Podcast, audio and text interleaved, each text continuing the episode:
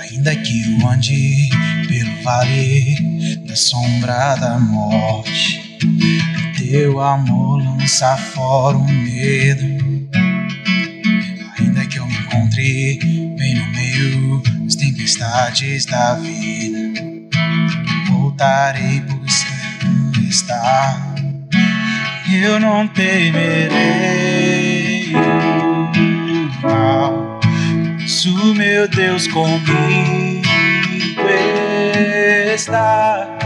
Se o meu Deus comigo está, a quem eu temerei? A quem eu temerei? Oh, não, nunca me deixou tempestade ou na paz. Oh, não, nunca me deixou quando bem ou quando mal. Oh, não, nunca me deixou. Ó oh, Senhor, nunca me deixou. Posso ver a luz que está vindo, o coração que espera, incomparável, gloriosa luz. Haverá um fim aos problemas, mas até esse dia, irei sabendo que estás aqui. Eu não temerei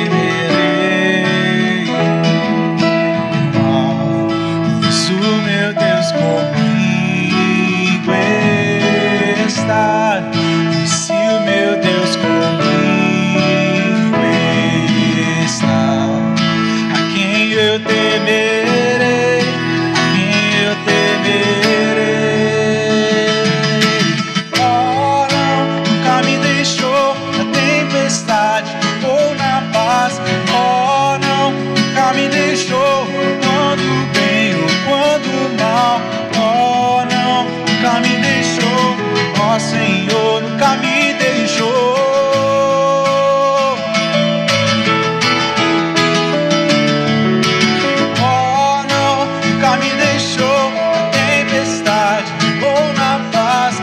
Oh, não, nunca me deixou quando bem ou quando mal. Oh, não, nunca me deixou. Oh, Senhor, nunca me deixou.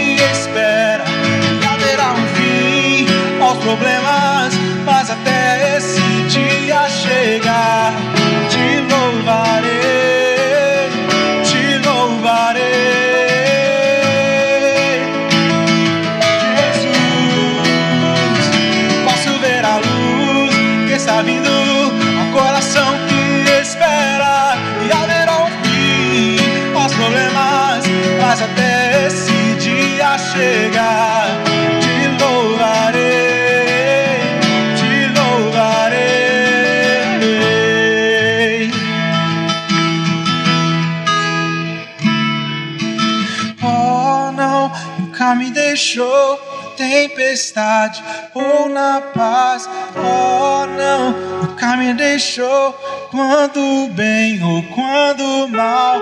Oh, não, nunca me deixou. Oh, Senhor, nunca me deixou.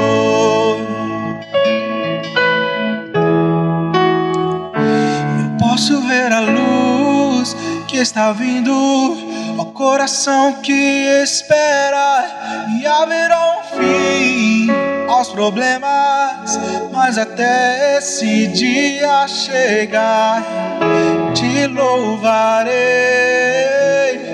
te louvarei, Senhor, Senhor Jesus. Isso. Eu posso ver a luz que está vindo ao coração que espera e haverá um fim aos problemas, mas até esse dia chegar, te louvarei, te louvarei.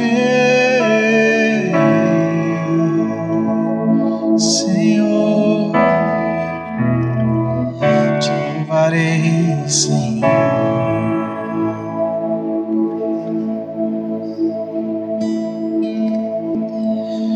Me escutas quando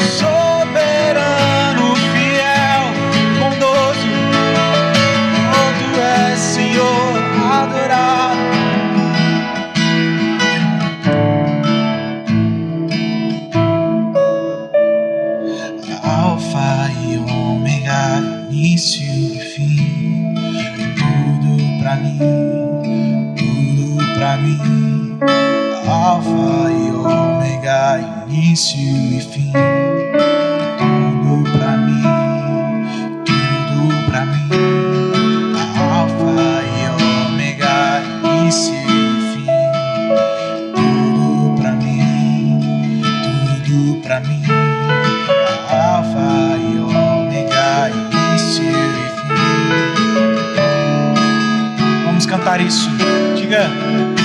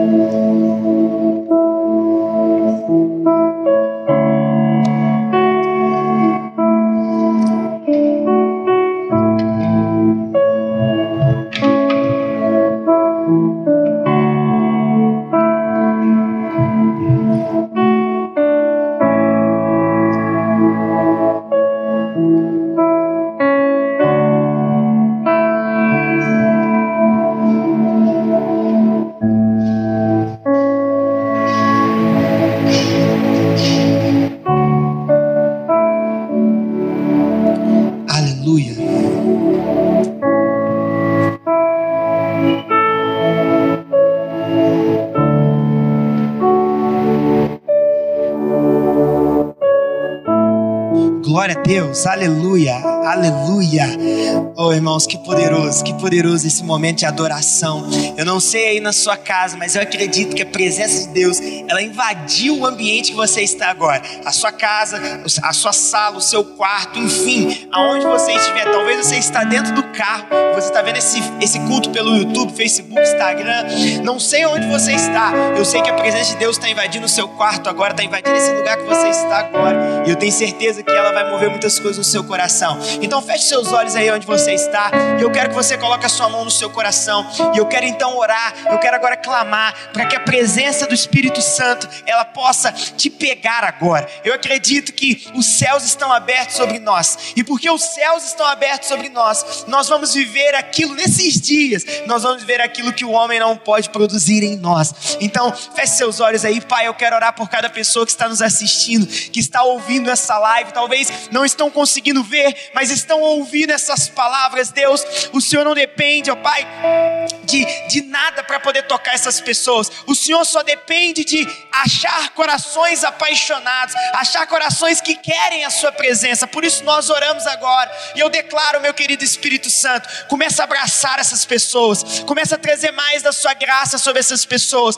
Se há pessoas, ó Deus, que estão debaixo de condenação e de acusação, nós agora declaramos, ó Pai, que não há mais condenação para aqueles que estão em Cristo Jesus. Ah, Pai, porque o Senhor levou a toda a culpa, todo o pecado, Espírito Santo naquela cruz. E eu declaro agora que essa presença de amor, esse rio de amor, eu sinto isso no meu espírito. Pessoas sendo tocadas agora por um rio de amor aí na sua casa, onde você está. Nós declaramos, ó Pai, que esse rio de amor, ele está indo de encontro com essas pessoas. Essas pessoas vão começar a falar aqui embaixo nos comentários que elas foram agora marcadas pelo seu amor. Toda culpa, toda condenação caia por terra. Nós declaramos que o rio do seu amor, da sua graça, do seu poder, ela está indo de encontro com essas pessoas agora em nome de Jesus, Pai. Vem com o seu fogo, vem com sua presença. Nós acreditamos nesses dias, a sua presença ainda está conosco. É isso que eu oro. Nós profetizamos isso. Receba aí aonde você está essa palavra em nome de Jesus. Em nome de Jesus. Glória a Deus. Aleluia! Eu não sei como você está aí, mas eu estou extremamente feliz. Eu estou extremamente feliz com aquilo que Deus ele está construindo nesses dias. Esses dias de pandemia pode parecer ruim, mas eu quero te dizer, tire boas lições desses dias. Tire boas lições daquilo que está acontecendo na sua vida nesses dias. Eu quero compartilhar com você uma palavra que está aqui em 1 Reis, capítulo 17, verso 8. Sabe, eu quero compartilhar isso porque isso tocou meu coração. Isso encheu o meu coração essa semana e eu tenho certeza que Deus vai pegar você, Deus vai tocar você também. 1 Reis, capítulo 17, verso 8. Se você tem a sua Bíblia aí, eu quero que você abra e você leia conosco, ok? Então, desde já, se você pode fazer isso, deixa aqui nos comentários aqui embaixo o seu pedido de oração. Talvez tenha uma causa, talvez tenha algo que você ah, tem pedido diante de Deus, tem clamado diante de Deus, e nós, como igreja, nós queremos orar por você. Então, deixe seu pedido aqui embaixo, nós vamos orar por você. Hoje, o título da minha palavra de oferta é Prosperando em Meio à Crise, porque é interessante, 1 Reis, capítulo 17. Vamos ler, diz o seguinte: Então a palavra do Senhor veio a Elias, dizendo: Levante-se e vá a Sarepta. Olha, Elias, vá para essa cidade chamada Sarepta, que pertence a Sidom, e fique por lá. Ali ordenei a uma viúva que dê comida a você. Então ele se levantou e foi. Então, peraí. Olha que interessante. Deus vira para Elias e fala o seguinte: Elias, vá para essa cidade chamada Sarepta. E lá vai ter uma viúva que vai te dar o de comer. Lá você vai encontrar o seu sustento. E Elias então fala o seguinte: ele se levanta e vai. Porque Deus falou, eu vou. Porque Deus falou que lá está o meu sustento, que Ele vai me prosperar, que Ele vai me abençoar, eu vou. É isso que a Bíblia está dizendo. E aí o texto continua dizendo: chegando no portão da cidade, ele encontrou a viúva que estava, estava apanhando lenha.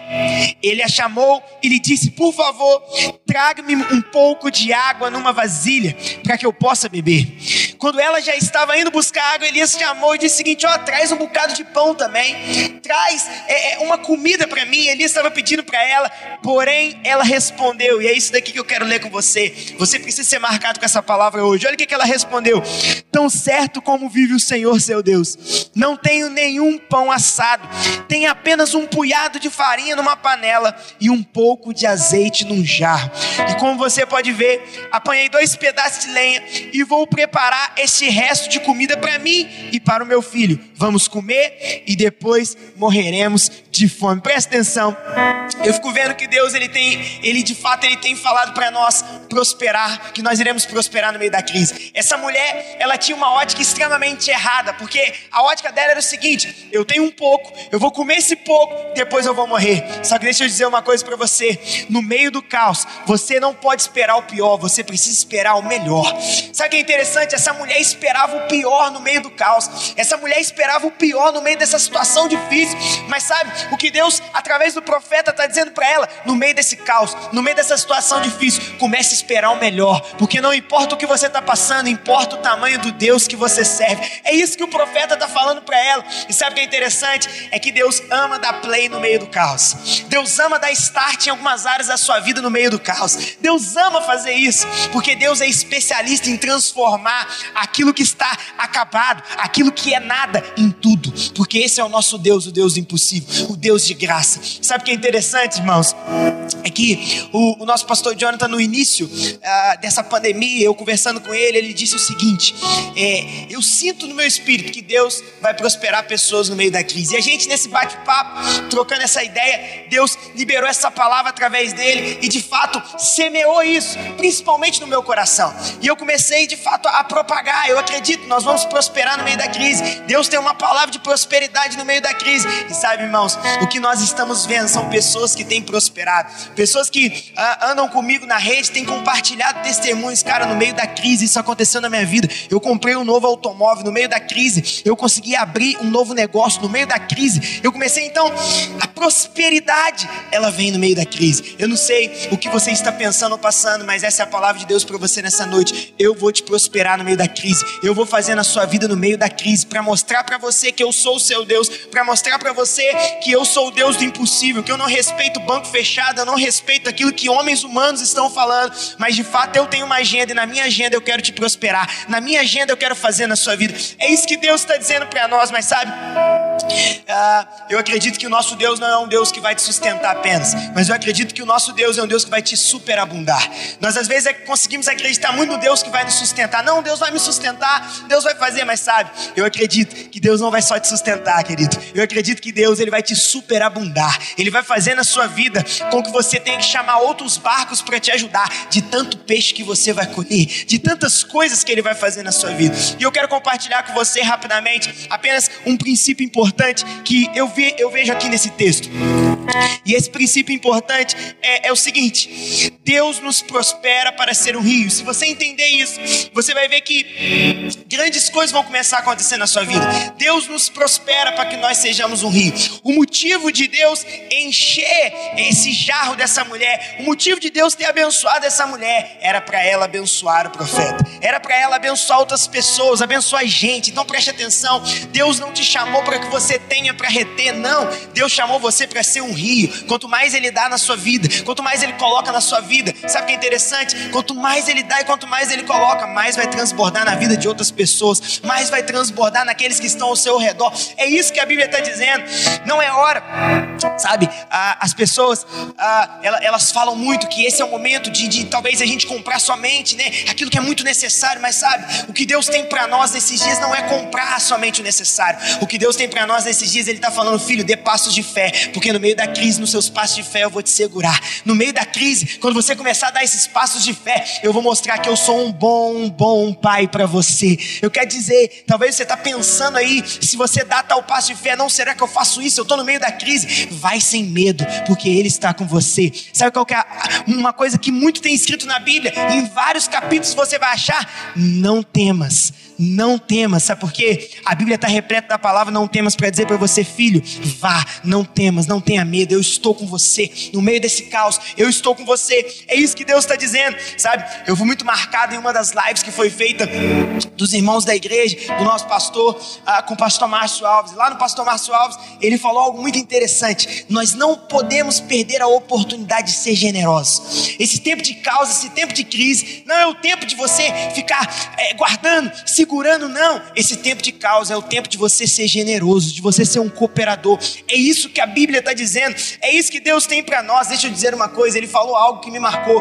Faça a diferença em um tempo que não vai voltar na sua vida, nunca mais vai ter, você vai passar um tempo como esse, nunca mais, talvez, você vai passar por dias como nós estamos passando. Então, não perca a oportunidade de cooperar com aquilo que Deus está construindo, não perca a oportunidade de, de cooperar na vida de pessoas, aquilo que Deus está construindo na vida de pessoas, aquilo que Deus está construindo através da igreja. Não perca a oportunidade. Eu quero dizer para você que ser generoso não é só você ser generoso com a igreja local. Eu acredito que Deus tem prosperidade para você e que o primeiro ponto na qual você precisa ter o seu coração inclinado é a igreja local. Através desse lugar, nós somos uma plataforma onde de fato nós estamos alcançando pessoas, onde nós estamos salvando vidas, onde nós estamos tirando drogados da rua. Então é muito importante que você se levante para com o coração na igreja local Isso é muito importante, mas sabe, eu acredito também que ser generoso tem a ver com pessoas. Deixa eu dizer uma coisa: melhor é dar do que receber. Nesses dias, talvez você está precisando demais. Nesses dias, talvez você tenha tido muito, ou talvez você está precisando demais. Não importa qual dos dois extremos, a Bíblia ainda continua dizendo: melhor é dar do que receber. Semeie na vida de pessoas, procure familiares, procure pessoas que estão ao seu redor e semeie. Deixa eu dizer: o motivo da bênção dessa mulher era semear na vida do profeta, era semear na vida de gente. E eu quero dizer para você que é isso que Deus está falando para nós. Primeiro princípio: você vai prosperar, eu vou te prosperar para que você seja um rio. Abençoe a sua igreja local, o lugar que de fato tem trago crescimento e avanço na sua vida e na vida de outras pessoas, mas também abençoe pessoas, seja generoso com pessoas. Pare de reter, mas simplesmente comece a doar. Pare de reter e comece a doar. Para a gente concluir, a segunda coisa é que Deus nos prospera com aquilo que nós temos nas mãos. Preste atenção, esses são dois princípios que eu quero compartilhar com você. O primeiro, Deus vai te prosperar no meio desse caos. Deus te prospera para que você seja um rio. Esse é o primeiro princípio. O segundo é que uh, Deus nos prospera com aquilo que nós temos nas mãos. Essa mulher, ela tinha muito pouco. Essa mulher, ela tinha muito pouco, tanto que esse pouco que ela tinha, ela queria, ela queria compartilhar. Esse pouco que ela tinha, ela ia comer com o filho, ia morrer. Imagina comigo ela tinha muito pouco, mas sabe o que a Bíblia está dizendo? A Bíblia está mostrando para mim e para você que o seu pouco na mão da pessoa certa se torna muito. Não importa importa o quanto você tem, importa com quem está o que você tem. É isso que você precisa é, é, aprender nesses dias. A Bíblia está dizendo: não importa o que você tem, importa na mão de quem está. E eu quero te dizer: as suas finanças, o seu trabalho, a sua empresa, a sua promoção, tudo que você tem, principalmente a sua vida e os seus sonhos, está nas mãos do Senhor. E se está nas mãos do Senhor, meu filho, eu quero te dizer: grandes coisas estão por vir, grandes coisas estão por vir. E eu quero, eu quero dizer isso. Eu sinto isso no espírito. Talvez você está olhando essa live, você está participando desse, dessa experiência online com o Senhor aqui, e, e eu acredito. E talvez você no seu coração você perdeu os seus sonhos. Talvez no seu coração você está, sabe, falando como que eu vou viver os meus sonhos, como que eu vou viver aquilo que Deus me falou no meio desse caos, no meio dessa pandemia. Eu quero te dizer, a sua vida está nas mãos do Senhor. E a Bíblia diz que ninguém pode ser arrebatado das mãos dele. Deixa eu dizer, o diabo não pode te tocar, o diabo não pode tocar a sua casa, esse vírus não pode chegar até você, porque nada pode tocar você, porque você está nas mãos do Senhor. Agora, eu quero ler um último texto com você. Aleluia. Você pode ir na sua casa dizer aleluia. Glória a Deus. Eu quero ler um último texto com você. E esse texto que eu quero ler com você, ele foi uma revelação muito forte no meu coração essa semana. E Deus encheu a minha vida, Deus tocou meu coração com isso. E eu quero compartilhar com você. Isaías capítulo 49, 16. Deixa eu dizer: tudo na sua vida está nas mãos do Senhor, nas mãos de um Deus que é imutável. Sabe o que é imutável? Ele não muda, ele não passa, ele não tem sombra de dúvidas. E eu quero te dizer: esse Deus que não muda, ele fez a promessa, e se ele fez a promessa, ele vai cumprir. Agora, olha que interessante, Isaías capítulo 49, verso 16. Abra aí a sua Bíblia aí na sua casa, aí, em nome de Jesus. Me acompanha aqui, Isaías capítulo 49. Isaías 49, 16. Agora, eu quero te pedir um favor. Você que está aí na sua casa agora nos assistindo, eu quero te pedir um favor. Arruma um papel agora. E eu quero que você escreva esse versículo no papel, ok? Então vamos interagir um pouco. Quero que você escreva esse versículo aí no papel. Cola na parede, no banheiro, em qualquer lugar que você quiser colar. Mas ah, escreve no papel esse versículo. Porque esse, esse versículo, ele tem o poder de mudar a sua vida. A palavra de Deus, ela não volta vazia. Sabe o que significa isso? É que quando esse versículo ser liberado sobre a sua vida, e amanhã de manhã eu quero te dar esse desafio. Você vai escrever ele num papel hoje em algum lugar. Amanhã você vai acordar e você vai começar a sua semana confessando esse versículo. E quando você confessar esse versículo, você vai ver as portas se abrindo na sua vida. Olha o que a Bíblia está dizendo. Lembra que eu falei que você está nas mãos do Senhor? Eu quero te trazer uma revelação nessa, nessa noite. Isaías 49, 16 diz o seguinte: Eis que eu gravei você. Você quem? Você que está me assistindo aí agora. Olha o que Deus está dizendo. Eis que eu gravei você nas palmas das minhas mãos. Sabe o que a Bíblia está dizendo, meu filho? É que toda hora que Deus olha para as mãos dele, o seu nome está lá. Toda hora que Deus olha para as mãos dele, o seu nome está escrito lá e ele lembra: eu tenho que abençoar meu filho. Ele lembra: eu tenho uma promessa na vida do meu filho. Eu vou cumprir, eu vou fazer. Toda vez que Deus olha para as mãos dele, está escrito lá João, está escrito lá Lucas, está escrito lá o seu nome. Sabe o que isso significa? Significa que Ele é um Deus poderoso para te abençoar. Ele é um Deus que não esquece você. Ele é um Deus que lembra de você todos os dias. Enquanto você está dormindo, Ele está procurando maneiras de te abençoar. Esse é o nosso Deus. E eu quero mais uma vez reafirmar isso. Você é lembrado por Deus. Você é lembrado por Deus. Seu nome está na palma das mãos dele. Sabe o que isso significa?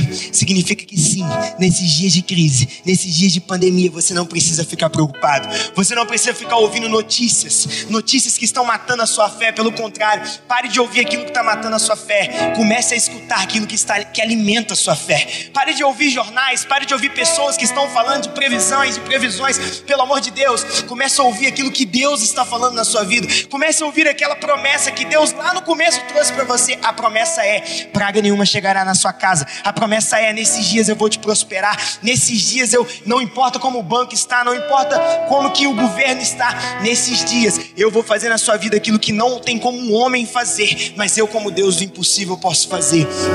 Essa é a palavra de Deus para nós nessa noite. Essa é a palavra de Deus para nós nessa noite. E eu quero orar por você. E aí na sua casa, onde você está, faça assim com as suas mãos.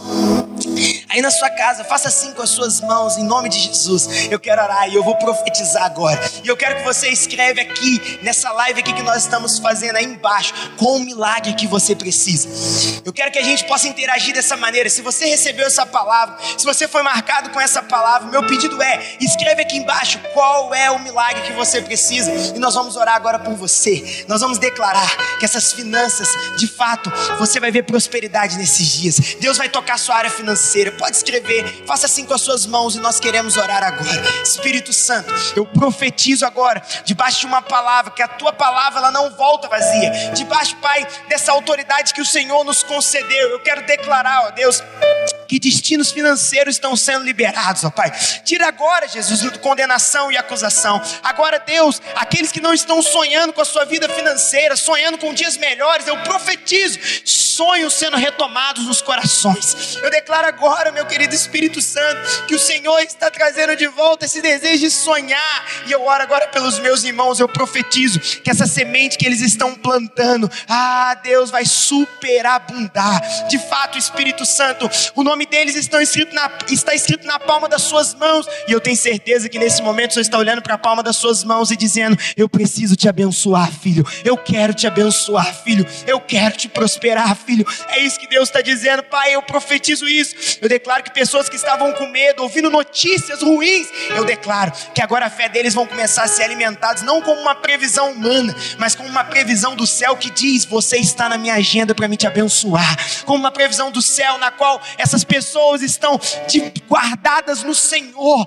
estão enxertadas no Senhor, escondidas em Ti. E porque estão escondidas em Ti, a praga nenhuma as alcançará. Ah, Deus, nada vai acontecer com o trabalho, com as empresas. Nós profetizamos que essa semente que eles estão plantando hoje, oh Deus, está movendo a vida deles. Pai, eu os abençoo e eu declaro que a partir de hoje nunca mais a vida deles, a vida deles serão a mesma. Em nome de Jesus. Amém. Amém. Eu quero dizer isso. Você que escreveu aí o milagre que você precisa, nós oramos agora. Essa semana é a semana do seu milagre em nome de Jesus. Amém. Amém. Amém. Uma palavra poderosa agora, irmãos, de oferta. Queria estar lembrando os irmãos que nesse tempo de pandemia é, é, um tempo aparentemente difícil, mas como foi pregado aqui, é no tempo da crise que o crente prospera, é no tempo da crise que o crente cresce, é no tempo da crise que o crente desenvolve. Sabe, eu li um trecho de uma mensagem muito interessante, eu não lembro de toda a mensagem, mas uma parte que me chamou a atenção é que aqueles que nasceram em 1900, quando estavam com 14 anos, começou a primeira a, a gripe da, da, gripe espanhola, que durou até o 16 ano de vida dele, essa conjectura. Quando ele estava com 19, 18 anos, começou a Primeira Grande Guerra Mundial. A gripe espanhola matou 200 milhões de pessoas. A Primeira e a Segunda Grande Guerra, a Primeira Grande Guerra matou em torno de 150 milhões de pessoas. É, e essa durou cinco anos. Logo depois veio a queda da Bolsa de Nova York, que também levou várias pessoas à morte, não foram poucas. Logo em seguida, já com 30 e 40 anos, 39 anos de idade, essa pessoa passou pela Segunda Guerra Mundial e morreram milhões de pessoas. E logo depois disso, nós tivemos alguns problemas com Cuba, uns problemas com a Guerra Fria e que trouxeram muito, muita perda financeira, mas o que eu quero te dizer não é isso. O que eu quero te dizer é que tempos difíceis criam homens fortes, e homens fortes traz tempos de paz. Tempos de paz criam homens frágeis, que traz tempos de crise e que novamente cria homens fortes e que traz tempos de paz. Então eu quero te dizer uma coisa, é apenas um ciclo que está passando. Isso vai passar e você e eu sairemos mais fortes. Assim como o nosso obreiro acabou de pregar aqui agora. Sabe, irmãos. As despesas continuam as mesmas. Nós temos as mesmas despesas no prédio, então, se você puder estar contribuindo, a gente agradece. É só procurar os nossos obreiros, eles estão, pode me passar o WhatsApp também, quem tem o meu, a gente direciona você a estar ofertando. Amém? Glória a Deus. Eu queria que você abrisse a sua Bíblia no capítulo, no livro de Efésios, cartas, ao, epístola aos Efésios, capítulo 6, verso 14 até o 18, que diz a armadura de Deus. Você possa, nesse momento, abrir a sua Bíblia para você acompanhar conosco. Mas se você não quiser abrir a sua Bíblia, a sua Bíblia está aí no seu celular onde você está assistindo e você não vai ter como abri-la, então você continue aí na live, a gente vai estar lendo e você vai estar acompanhando com a leitura. A palavra de Deus que estáis, pois, firmes, cingindo-vos com a verdade, revestindo-vos da couraça da justiça, calçai os pés com a preparação do evangelho da paz, embraçando sempre o escudo da fé, com o qual podereis apagar todos os dardos inflamados do maligno. Tomai também o capacete da salvação e a espada do Espírito, que é a palavra de Deus, com toda oração e súplica, orando em todo tempo no Espírito, para isto vigiando com toda perseverança e súplica por todos os santos. Vamos, nesse momento, orar ao Senhor para que haja revelação no nosso coração. Feche os seus olhos onde você estiver. Senhor Deus e Pai, em nome de Jesus, nós invocamos o Teu nome, pedimos a Deus que, ainda que problemas técnicos, a gente não sabe se é a plataforma, a gente não sabe se é o nosso equipamento, a gente não sabe se é a internet, não importa. Mas se estiver chegando a voz, escute a voz, porque o que importa é a voz do Espírito Santo. Ele que vai te trazer vida, ele que vai te trazer revelação, ele que vai te trazer um som. Então, que nesse momento, ó Deus, haja revelação da palavra rema, haja vida do Senhor transbordando em nosso meio, em nome de Jesus. Amém. Queria pedir, irmão, só vou pegar aquele copo de água lá para mim, já está lá aquela taça, em nome de Jesus. Louvado seja Deus. É, nós sabemos que Efésios 2,6 diz que nós cristãos estamos assentados nos lugares celestiais acima de principados e potestades, nas regiões celestiais, acima daquela, né, daquela região maligna. Nós estamos nas regiões ao lado de Cristo. Obrigado, irmão. Deus abençoe. Glória a Deus. Então a posição em que estamos em Cristo é uma posição de autoridade. Sabe, meu irmão? É uma posição de, de honra, de triunfo. E muitos de nós, nesses dias de hoje, nós estamos nos posicionados como derrotados, como homens sem fé, mulheres sem fé, e é tempo de nós mudarmos esse posicionamento em Cristo Jesus, através dessa palavra. Não precisamos viver no fracasso, não precisamos viver na derrota, não precisamos viver numa vida de tristeza, sabe, de depressão porque Efésios capítulo 1, verso 20 diz, até o 22, o qual exerceu ele em Cristo, ressuscitando-o dentre os mortos e fazendo-o assentar à sua direita, nos lugares celestiais, acima de todo principado e potestade, e poder e domínio, de todo nome, que se possa referir não só no presente século, mas também no vindouro, e pôs todas as coisas debaixo dos pés Olha que palavra poderosa.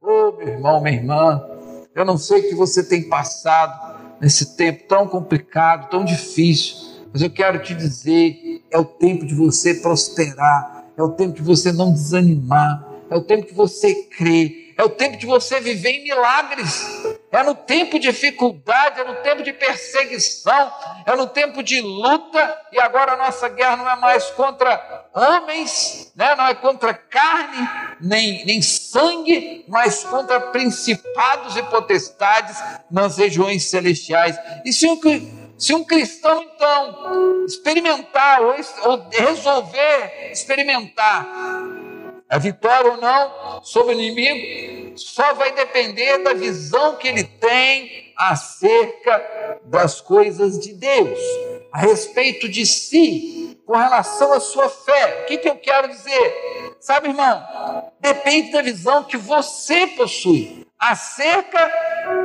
de que você é como igreja. Quem você é como igreja hoje? Você é um militante? Você é um derrotado? Ou você é um triunfante, um vitorioso? Essa é a questão. Por que, irmão? Por que nós estamos falando isso? Porque o militante é aquele que ainda não está sentado nos lugares celestiais, mas ele luta, ele luta, ele luta para conseguir ganhar a vitória contra o inimigo. Aleluia. Louvado seja Deus. Ele não crê que está na posição, por isso ele luta para chegar lá. Glória a Deus. Aleluia. Então, assim, esse crente militante se esforça muito, mas tem pouca vitória porque não sabe da sua posição. O derrotado é aquele que completamente ignorante de sua posição de autoridade, de seu direito de reinar com Cristo Jesus. Ele não tem essa revelação. Ele, ele vive debaixo da acusação do diabo, debaixo da acusação do, de pessoas que é usada pelo diabo. Então, por causa da sua ignorância, eles crentes são constantemente atacados pelo inimigo, atacados pelas setas, pelos dardos inflamados. Aleluia. E por fim, o triunfante, esse sim, descreve a perspectiva bíblica de um crente assentado ao, com Cristo à direita de Deus Pai nos lugares celestiais. Aleluia. Eles não apenas sabem de sua autoridade, mas exercitam para colocar o inimigo debaixo dos seus pés. Então, somente andando na luz, amém, irmãos? Somente andando na luz da palavra de Deus, teremos confiança e fé para exercer nossa autoridade. Aleluia. Paulo diz que precisamos estar vestidos da armadura, sabe, cingidos com a armadura de Deus, para podermos permanecermos inabaláveis. É tempo de você permanecer forte, permanecer forte. Sabe, você que está aí no Facebook, você que está ligado em nós, é, você que está escutando aí a voz do Espírito, que você possa entrar agora em unção, em poder e glória. Você que está aí no YouTube, aonde que você estiver acompanhando, não importa, não importa. Louvado seja Deus, que o Senhor possa te fortalecer nesse tempo que o Senhor possa te fortalecer. E quando nós tomamos toda a armadura, a armadura de Deus, quando nós as tomamos, nós permanecemos inabaláveis. Inabaláveis em Cristo Jesus. Assim, tomar a armadura de Deus não é algo pequeno, sem importância, mas trata-se de algo tremendamente poderoso. Então, Cada parte da armadura está relacionada com uma parte que nós temos na nossa caminhada, na nossa vida. Então, eu queria que você é, prestasse atenção nisso, porque trata-se de algo vital para o seu ministério. Cada parte da, armadura da nova aliança traz para você um fortalecimento, uma forma de você estar chegando à estatura de varão perfeito. É tempo de luta, é tempo de guerra, mas nós somos mais que vencedores em Cristo Jesus. Por isso nós temos que estar vestido, revestido pela armadura de Deus. Então, primeira coisa, cingindo-vos, cingindo-vos com a verdade, aleluias. A verdade da palavra cingir significa usar uma cinta ou um cinto Sabe, esse cinto, verdade, é o Evangelho, que ele nos aponta para a palavra, o Evangelho. O Senhor disse aos fariseus, naquela época, João 8, 32, e conhecereis a verdade, e a verdade vos libertará. Os fariseus conheciam a lei, os fariseus tinham conhecimento total da lei, mas eles não eram livres, porque verdade não é lei. Aleluia. Paulo chama o evangelho de a verdade do evangelho. Então você tem que crer nisso, sabe, irmão? Em Gálatas 2,14, a verdade do evangelho é uma cinta.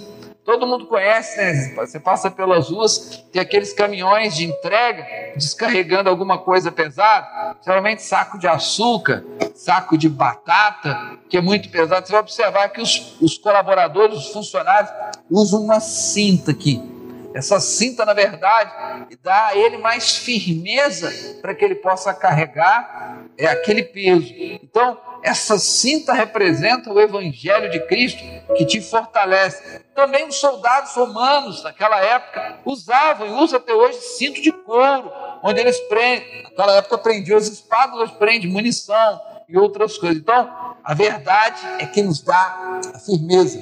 É a verdade da palavra, não é outra verdade. Só uma verdade, a da palavra. Quando mais sedimentado na verdade do Evangelho, na verdade do Senhor, mais firmes e inabaláveis nos tornamos. Amém, meus irmãos? Glória a Deus por isso. A segunda coisa, vestindo-vos da couraça da justiça, aleluias. A couraça era para proteger o peito. Fala de couro aqui, de proteção. As setas malignas vinham para atingir o coração com condenação e acusação.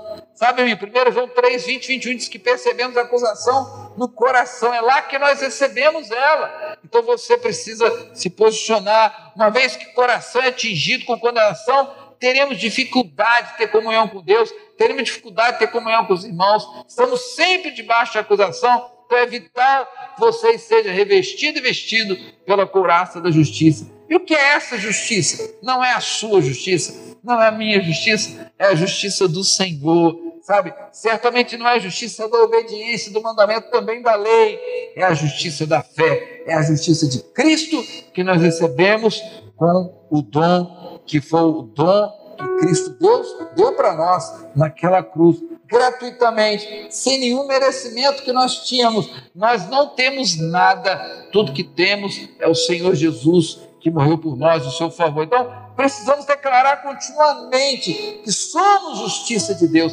que somos justiça de Deus em Cristo Jesus. Nunca se achegue ao Pai, nunca se achegue ao Pai confiado em algum merecimento, porque eu fiz, porque eu aconteço, sabe, irmão? Mas sempre chegue confiado no Cordeiro. Aleluia.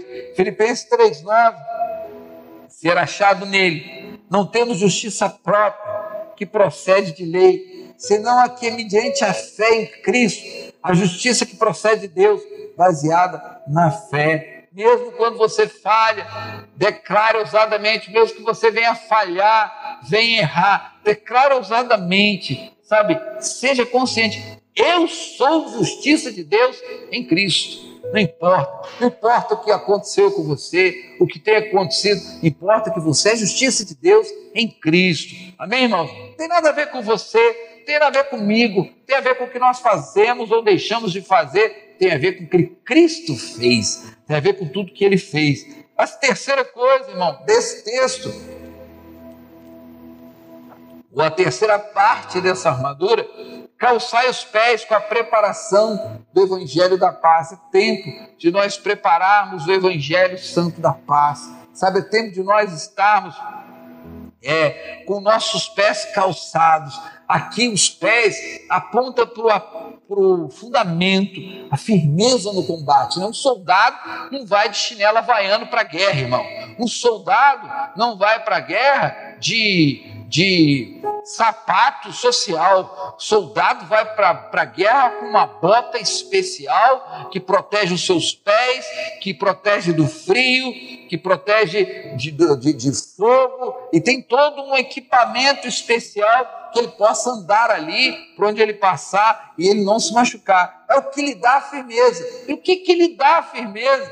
É a paz de Deus, que excede todo entendimento Sabe, você pode repetir assim comigo: a paz de Deus, que excede todo entendimento. Recebe isso no seu espírito agora.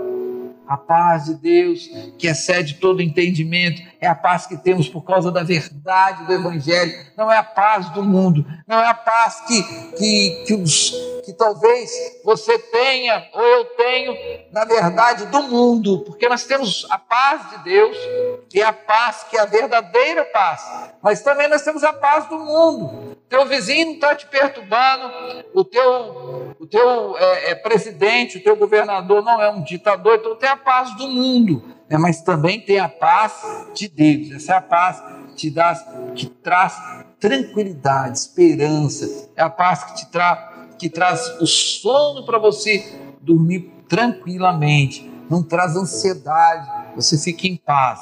Esse é o evangelho da paz. Ele não depende de você. não depende de mim, sabe? Mas depende de Cristo. Não se trata de nada que nós fizemos, mas o quão bom Ele é. Não se trata do, quanto nós somos bons ou ruins, do quanto fazemos ou deixamos de fazer, mas de quanto efetivamente Ele fez. Não de quanto nós somos ou não fiéis, mas o tanto que Ele é fiel. Sabe? Ele é fiel. Não depende da sua obediência, mas da obediência de Cristo. Crê nisso, crê nisso. É por isso que Paulo é, diz e precisamos trazer todo pensamento cativa a obediência a Cristo. Isso está lá em 2 Coríntios 10, capítulo 10, verso 4 e 5, tremendamente poderoso esse versículo, que ele diz que porque as armas da nossa milícia não são carnais, e sim poderosas em Deus para destruir fortalezas, anulando nós sofismas e toda altivez. Algumas traduções falam é, fortalezas, né?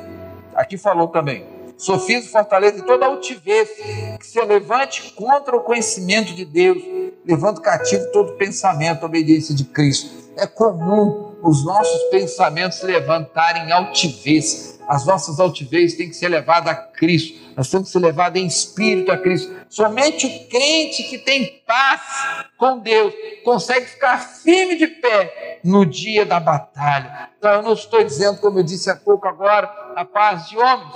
Eu estou falando da paz de Deus, da paz do Senhor. Sabe, quando cremos que somos justificados, nós temos paz para com Deus. Está lá em Romanos, capítulo 5, verso 1. Temos paz, porque sabemos que nós, em nós, sobre nós não há mais nenhuma condenação. Ninguém há que possa te condenar. Ninguém pode sentir paz, irmão, se ainda estiver debaixo de acusação e condenação do espírito maligno que manda setas, que manda dardos inflamados. Crê nisso. Sabe, quanto mais provamos da graça, mais vencemos o medo, mais vencemos o pavor, mais vencemos tudo aquilo que não provém do reino do Senhor, sabe? E vivemos então com paz. Lucas 10, 19 diz que eis que todo poder nos foi dado para pisar serpentes e escorpiões, repreender toda a força do mal, sem que nenhuma consequência do Senhor, dos, nenhuma consequência venha contra a nossa vida. Amém, irmãos? Então, essa foi é, o terceiro, a terceira parte da armadura. Agora eu quero te falar da quarta parte, embraçando sempre o escudo da fé. É o escudo da proteção, é aquele pelo qual você se torna protegido. Aleluia. É por meio do escudo da fé que apagamos os dardos de fogo do maligno. Essas flechas inflamadas são pensamentos de desqualificação. Crê nisso, sabe, irmão? Todo tempo o inimigo mostra, tenta mostrar que você não está preparado, que você não é salvo, que você é um pecador e que inclusive você vai para o inferno. Ele fala isso sempre e não poucas vezes, mas muitas. Basta você cometer um erro, pecar, dar um deslize. Mas a Bíblia diz, 1 João 2,1, filhinhos, cuidados para que não pequeis. Mas se pecares, tens o advogado no céu, Jesus Cristo, o justo. Aleluia. Sabe, todo tempo o inimigo mostra que não fizemos isso ou aquilo, que não estamos qualificados, mas nós estamos no nome de Jesus. Então, toda a armadura de Deus está relacionada com a fé correta. É quando cremos corretamente que podemos resistir ao maligno. A fé que não é o ato apenas de crer, agora, mas crer corretamente e resistir ao maligno. Lá em Tiago, capítulo 4, verso 7, diz assim: Sujeitai-vos a Deus, resisti-vos ao diabo, que ele fugirá de vós. Irmão, quem sujeita a Deus e resiste o diabo, ele já não é um principiante mais de fé. Ele já é uma pessoa que ele está ele tá conseguindo degraus mais altos, ele está mais numa estatura de maior, já caminho da estatura de varão perfeito. Então, é conteúdo da nossa fé é o evangelho da graça, o evangelho da paz e a justificação pela fé. Judas 1,3 diz: Amados, quando empregava toda diligência em escrever-vos acerca da nossa comum salvação, foi que me senti obrigado a corresponder convosco exortando-vos a batalhar diligentemente pela fé que uma vez por todas foi entregue aos santos. A fé foi entregue a você. A fé foi entregue a você. Você tem a fé, agora você tem que exercitar a sua fé, você tem que colocar a sua fé em prática. E todas as coisas que são é, coisas de Deus, que são recebidas pela fé. Mas o inimigo às vezes tenta nos enganar dizendo que nós não temos isso, que nós não temos o direito a isso, que nós não temos é, é, é que ter acesso a essas coisas. Mas ele diz que você tem que fazer as coisas, porque se você não fizer, você não vai para o céu. Deixa eu te dizer uma coisa: a sua salvação não tem nada a ver contigo, sabe? Não tem nada a ver com você cumprir os mandamentos da lei. Quem cumpriu os mandamentos da lei foi Cristo Jesus. Então, somos tentados a ter alguma justiça própria, como merecimento daquilo que fazemos, para assim merecermos milagres. Não tem nada a ver com isso, irmão. Cristo fez todo o sacrifício na cruz, sabe? Então, na verdade, esse sentimento que você tem são sentimentos que estão voltados para flechas e dardos inflamados lançados pelo diabo. Então, é, as pessoas certamente tinham problemas conjugais naquela época que Jesus passou pela terra. Sabe aquele homem que curou lá o olho, teve o olho curado, aquele, aquela mulher que teve seu filho ressuscitado, é, aquele Jairo que também teve lá o filho ressuscitado, e cada um, aquele que teve um empregado, e, e todos os milagres de Jesus que ele fez. Ele nunca perguntou se eles estavam cumprindo os mandamentos. Nunca. Ele fazia o milagre, mesmo sabendo que eles tinham pecado. A única coisa que ele falava assim: vai embora não peques mais. Arrependa-se e não peques mais. Mas ele não perguntou se ele já tinha se arrependido. Ele falou: vá e não peques mais. Ou seja, o perdão já havia ocorrido para todos os pecados que ele tinha. Já tinha ocorrido. Sabe, irmão? Então, é a quinta coisa, a quinta parte da armadura Tomai também o capacete da salvação. Aleluia. A certeza da salvação é um capacete na sua cabeça. Irmão, se você não tem esse capacete, você tem um problema muito sério. Aleluia. No momento que você duvida da sua salvação, todas as partes da armadura perdem a utilidade. Aleluia. A palavra de Deus também fala da esperança da nossa salvação. Então, deixa eu te falar uma coisa: a esperança bíblica é expectativa confiante de que algo bom, sabe, vai acontecer. Essa esperança, ela descansa no amor do Pai, ela descansa no amor do Senhor. Então, que você possa nessa noite tomar posse. Sabe, irmão, eu, quando me converti, o diabo me atacava, mas muito, ah, muito não têm ideia. E eu, eu sofri muito com isso, eu orava ao Senhor, eu falei, Senhor, eu vim para o Senhor e vivo acusado, debaixo de condenação. É tudo para mim é pecado agora, e eu também me sinto um pecador, sinto condenado.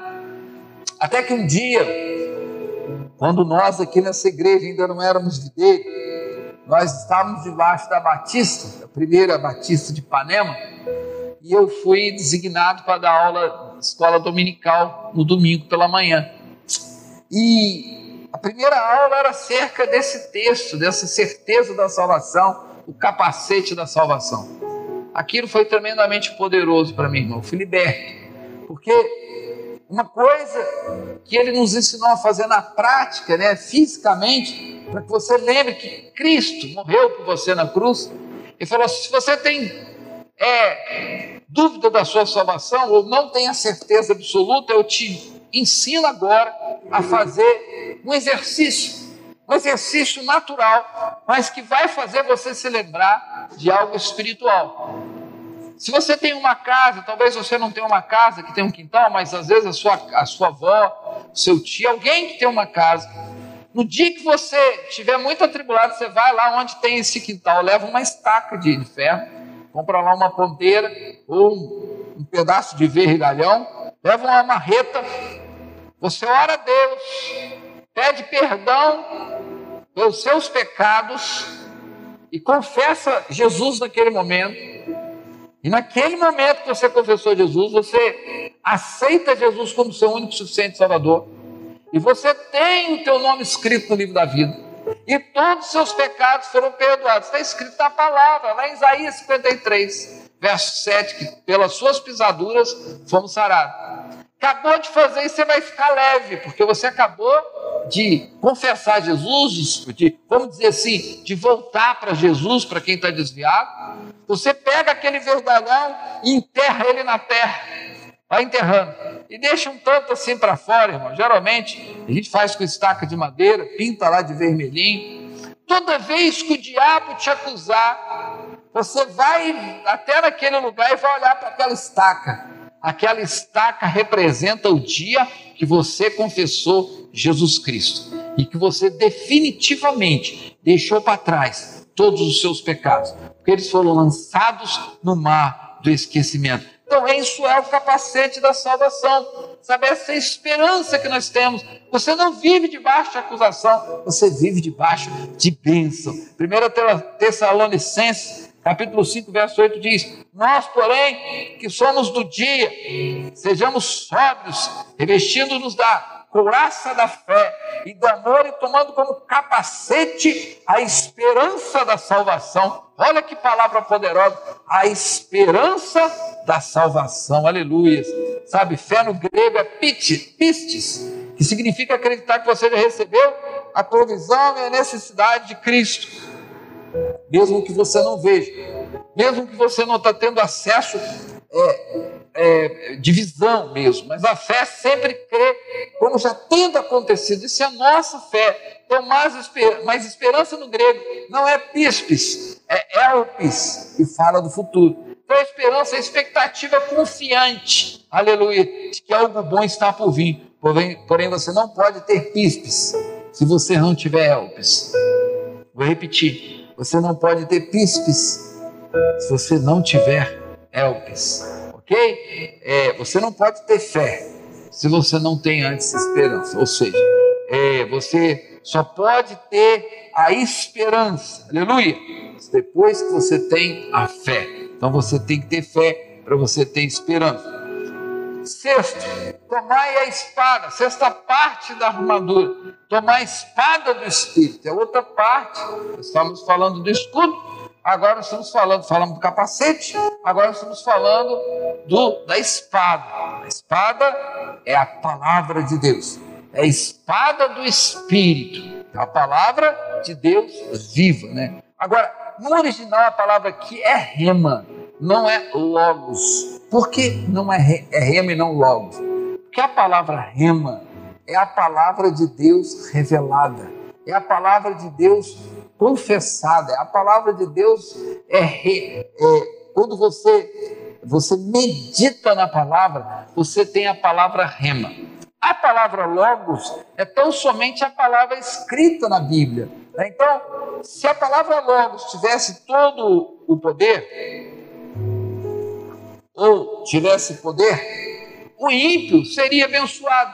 Que o ímpio também lê a Bíblia. Ele lê a Bíblia. Só que por ele não ter confessado Jesus, se ele ler e ter revelação e confessar, a palavra Logos vai ser transferida para Rema, vai ser transformada. Então ele vai ter o Espírito e a palavra, e as coisas, o milagre acontece. Mas, se, a, se ele for uma pessoa que não conhece o Senhor, que não tem a fé, que não recebeu a fé do Senhor, e ele lê lá a Bíblia como um livro físico, como um livro de, de física, de sociologia, de direito, ele vai apenas aprender alguns ensinamentos lá em Provérbios, lá em Eclesiastes, mas eu quero te dizer uma coisa: ele não terá revelação, ele só tem a revelação quando o Espírito Santo está dentro do coração, dentro do espírito dele, amalgamado com o espírito dele. Então, a palavra Logos, aberta em cima da sua estante, do lado da sua TV, no Salmo 91, não tem poder nenhum, irmão. Não tem poder nenhum, estou te falando.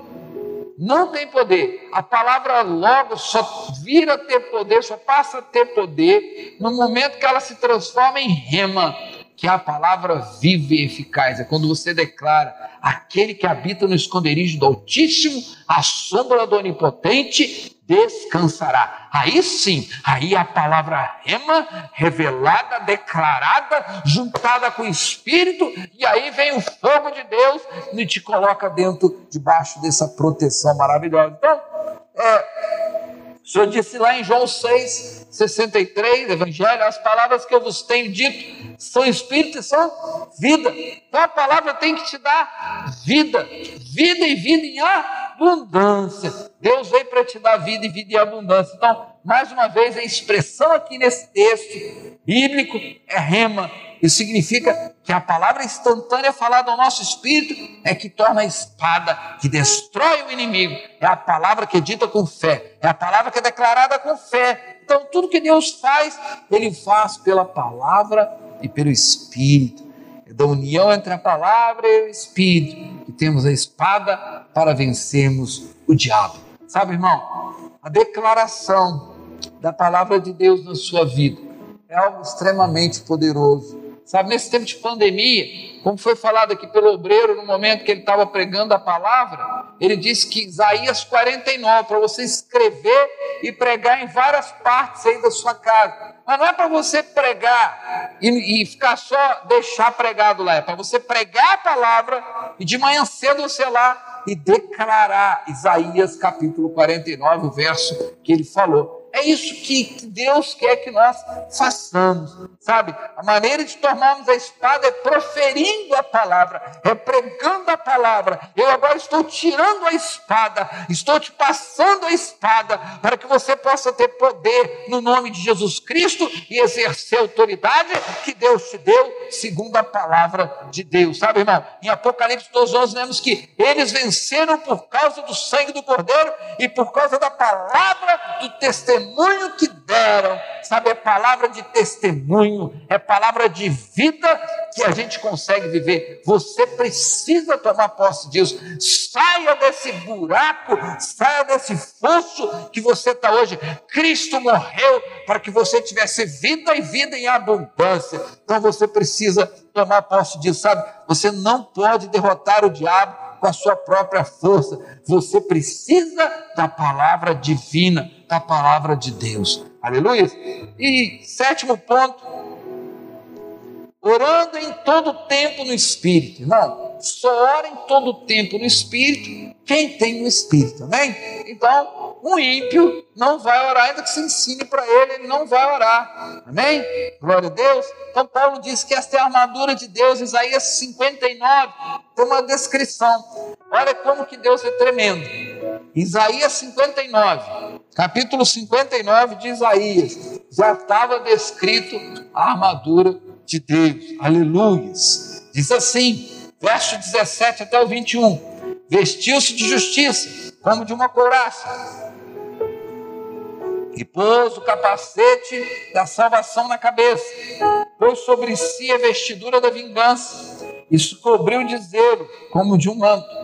Segundo as obras deles, assim retribuirá furor aos seus adversários e o devido aos seus inimigos. As terras do mar, dar-lhes a paga. Temerão, pois, o nome do Senhor desde o poente e a sua glória desde o nascente do sol, pois virá como torrente impetuosa, impelida pelo Espírito do Senhor. Virá o Redentor a Sião e aos de Jacó, que se converteram, diz o Senhor. Quanto a mim, esta é a minha aliança com eles, diz o Senhor do meu espírito que está sobre ti, e as minhas palavras que pus na tua boca não se apartaram dela, nem da dos teus filhos, nem da dos filhos dos teus filhos, não se apartarão desde agora e para todo sempre, diz o Senhor. Olha que palavra poderosa. Glória a Deus, sabe? Pr primeiro elemento é a couraça da justiça. Então nós estamos vestidos da justiça de Cristo. Por isso nós é, somos justiça de Deus. Nós temos que crer nisso, que nós somos justiças do Senhor. Quando o Senhor executar a justiça, o mundo conhecerá a sua ira. Como nós somos justiça, nós não receberemos essa ira. Depois vem o capacete da salvação. Nossa cabeça é a proteção, é aquilo que te dá a, é a proteção do Senhor, é o seu propósito, sabe? Aquilo que está na mente de Deus para você, que é a salvação. Depois a vestidura de vingança não é contra nós, mas é contra o diabo. Então você precisa ter isso revelado. O Senhor é o vingador de toda opressão maligna, doenças, enfermidades, depressão, destruição, tudo que você achar de ruim, Deus vai um dia destruir. Deus vai vingar. Sabe? O manto de zelo é a completa certeza de que ele cumprirá cumprirá efetivamente. Sabe, irmão, o manto de zelo diz que ele cumprirá com certeza, a completa certeza de que ele cumprirá todas as promessas. No verso 21, o Senhor diz que esta é a minha aliança com ele, diz o Senhor. Meu espírito está sobre ti, e as minhas palavras que pus na tua boca não se apartarão dela. Então você tem que ter isso no seu coração. A nova aliança está completamente relacionada com o espírito, sabe, que nos foi dado. E a palavra que ele pôs em nossa boca, irmão, é a palavra divina, poderosa, com o contexto do Espírito Santo. Então é esse contexto que se traz vida, ou seja, as línguas. O Velho Testamento, no Velho Testamento houve muitos, muitos milagres, mas nunca houve línguas.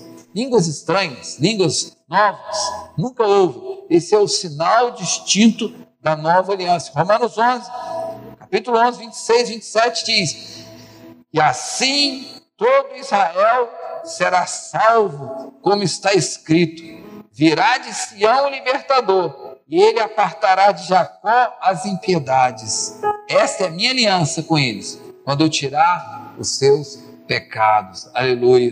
Louvado seja Deus. Paulo diz que ter, ter os pecados tirados é equivalente a receber o Espírito. Esse Espírito aí é com E maiúsculo, é o Espírito Santo aqueles que têm dificuldade de crer seus pecados foram perdoados, tome essa palavra, guarda no seu coração. Quando Pedro pregava a casa de Cornélio, aquele povo creu nisso. E eles foram batizados sem haver, naquele momento, nenhuma ministração, não houve ministração de batismo no Espírito Santo houve a pregação do Evangelho das boas novas. Então, a oração em línguas é a oração no Espírito.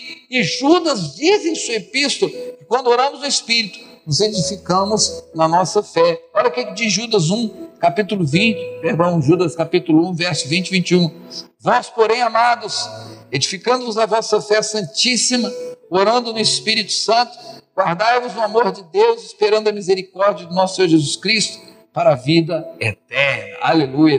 Precisamos orar em línguas e nos guardar no amor de Deus. Sabe, nos guardar na palavra de Deus. Não é o nosso amor para com Deus, mas é o amor dele por nós. Não tem nada a ver conosco, tem a ver com ele, ele para conosco. Sabe, quando entendemos que somos amados, mais somos alimentados, sabe, mais oramos em línguas, mais somos guardados e permanecemos inabaláveis. Sabe, é uma palavra que Deus teve para você e tem nessa noite.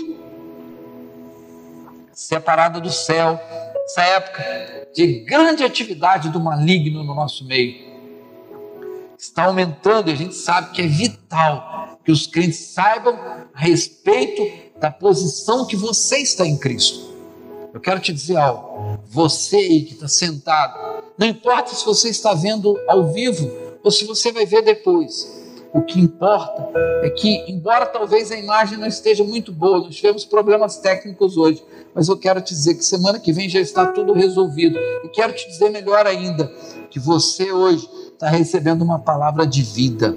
E essa palavra vai te conduzir a um lugar muito mais confortável do que você vive hoje. Sabe por quê? Porque essa palavra te salva te liberta, te leva para o céu e te dá vitória. Você tem que ter a certeza de quem é verdadeiramente você em Cristo hoje. Porque hoje nós estamos em tempo de guerra, e em tempo de guerra nós precisamos de saber quem nós somos para nós nos posicionarmos. Aleluia Tiago 4,7, sujeitai-vos a Deus. Como que eu sujeito a Deus, pastor? Eu sujeito a Deus orando a palavra, eu sujeito a Deus declarando a palavra, eu sujeito a Deus é, jejuando, eu sujeito a Deus lendo a Bíblia, eu sujeito a Deus contemplando o Espírito Santo, contemplando o Senhor. E como você resiste ao diabo? Quando você sujeita a Deus, irmão que o diabo aparece, você bota ele para correr no nome de Jesus.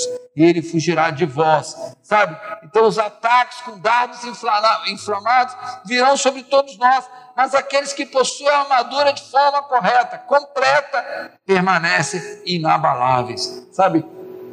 Você que nos escuta aí, talvez você tenha entrado aí amargurado, teu coração está angustiado.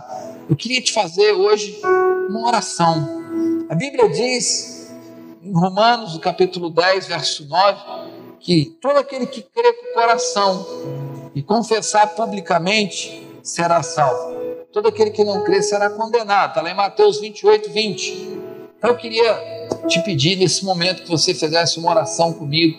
Se você crê que Jesus Cristo é o Salvador, se você crê que Jesus pode te tirar dessa angústia, se você crê que Jesus pode transformar a sua vida, que você possa repetir comigo: Senhor Jesus, neste momento, eu declaro que o Senhor é Senhor da minha vida.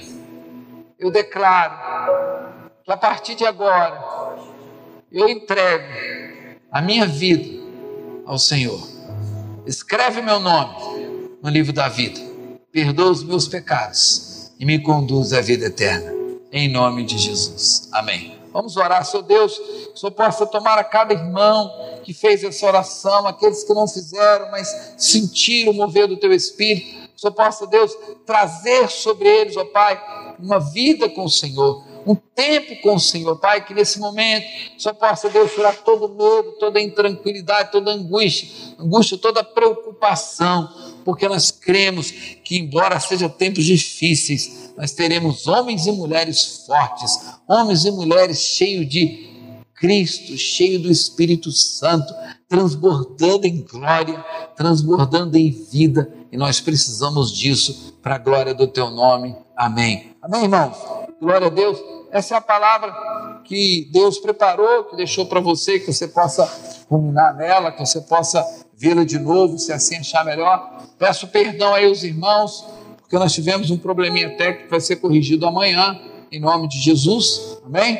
É, mas mesmo assim, entra lá, dá o seu like, inscreva no canal e ative o sino, esse sininho aí. Porque quando você faz isso, você joga, à medida que vai aumentando essas inscrições, o nosso canal vai subindo lá na grade do YouTube e a gente passa a ter um local mais assim fácil de encontrar pelas pessoas. E o propósito desse canal é levar o evangelho a toda criatura na face da terra. Que agora nós podemos dizer, a toda criatura na face da terra. Eu creio que Romanos 8, 28 está de pé, né, irmão?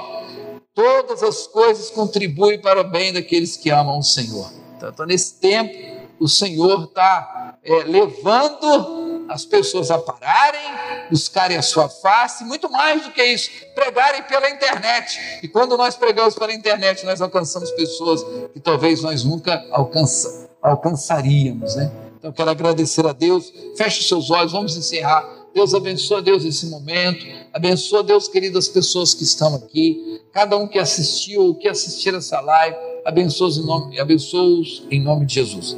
Pai, eu declaro sobre ele que o amor de Deus, a graça do Senhor Jesus Cristo, as doces e meigas consolações do Espírito Santo, seja com todos vós, que a igreja diga amém. Amém. Boa noite e até a semana que vem agora. E amanhã tem, amanhã, só último aviso, amanhã tem oração às 19 horas. Amém, irmãos? Até sexta-feira, todos, todos os dias às 19 horas. Muito obrigado, uma boa